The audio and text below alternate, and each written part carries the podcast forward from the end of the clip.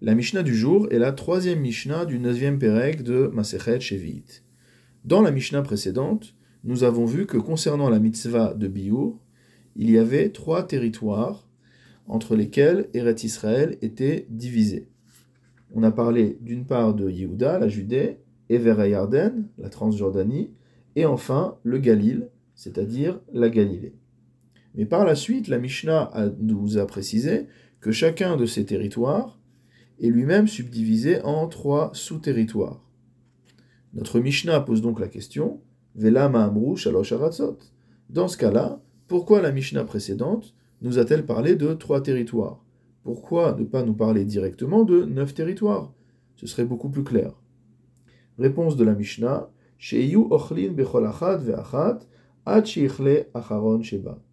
C'est-à-dire que, grâce à cette subdivision de la terre d'Israël, en trois territoires.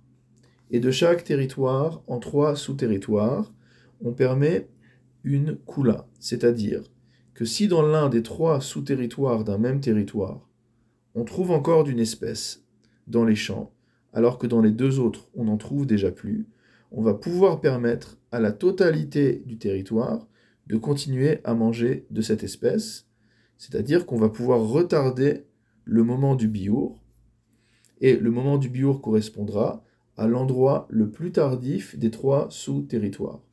Tandis que si on avait considéré les territoires comme étant au nombre de neuf, eh bien, seul le sous-territoire dans lequel la disparition de l'espèce dans les champs est la plus tardive aurait pu repousser la date du biour, mais les autres auraient dû, faire le biour plus tôt.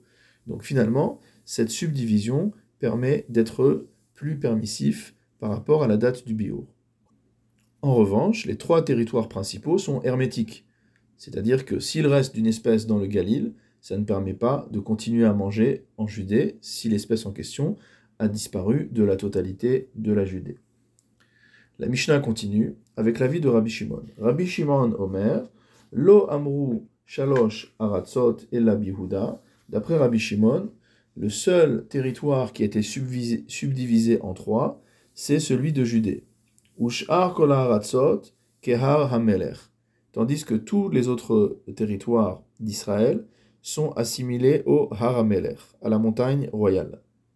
C'est-à-dire que d'après Rabbi Shimon, en Judée s'applique le mécanisme précédent dont le Tanakama a parlé pour tous les territoires. Donc pour Rabbi Shimon, ce mécanisme est valable pour la Judée, mais par contre, toutes les autres parties d'Eretz Israël devront faire le biour d'une espèce particulière lorsque cette espèce n'est plus disponible euh, dans la zone qui s'appelle Har Hamelech. Donc c'est une coula encore plus grande. Et le Barthénora explique la raison, c'est que cet endroit Har Hamelech, Haya Rav Haperot, c'était un endroit où poussaient énormément de fruits.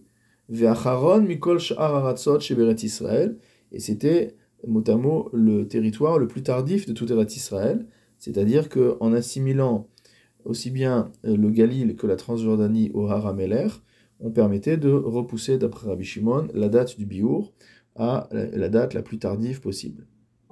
La Mishnah finit en nous disant Vechol ha'aratzot ke'achat, toutes les, toutes les subdivisions, tous les territoires d'Eretz Israël sont euh, soumis à la même règle en ce qui concerne la zetim velatemarim, en ce qui concerne d'une part les olives et d'autre part les dates. Alors il y a deux manières de comprendre cette troisième partie de la Mishnah, soit c'est la prolongation de la vie de Rabbi Shimon, soit ça n'a rien à voir avec la vie de Rabbi Shimon, et on revient à la vie euh, anonyme du Tanakama.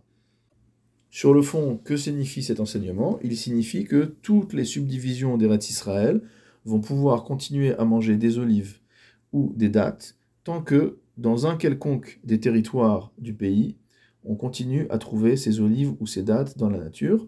Donc la date du biour sera la date la plus tardive. Le Barthénora, visiblement, considère que cet enseignement est l'enseignement de Rabbi Shimon et non pas un retour au Tanakama, puisqu'il conclut son commentaire en nous disant ke Rabbi Shimon, que la halacha ne va pas comme Rabbi Shimon.